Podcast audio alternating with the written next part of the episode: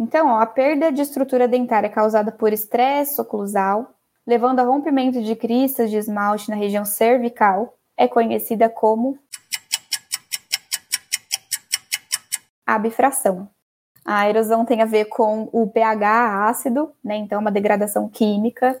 A atrição é o atrito entre dentes de arcos antagonistas.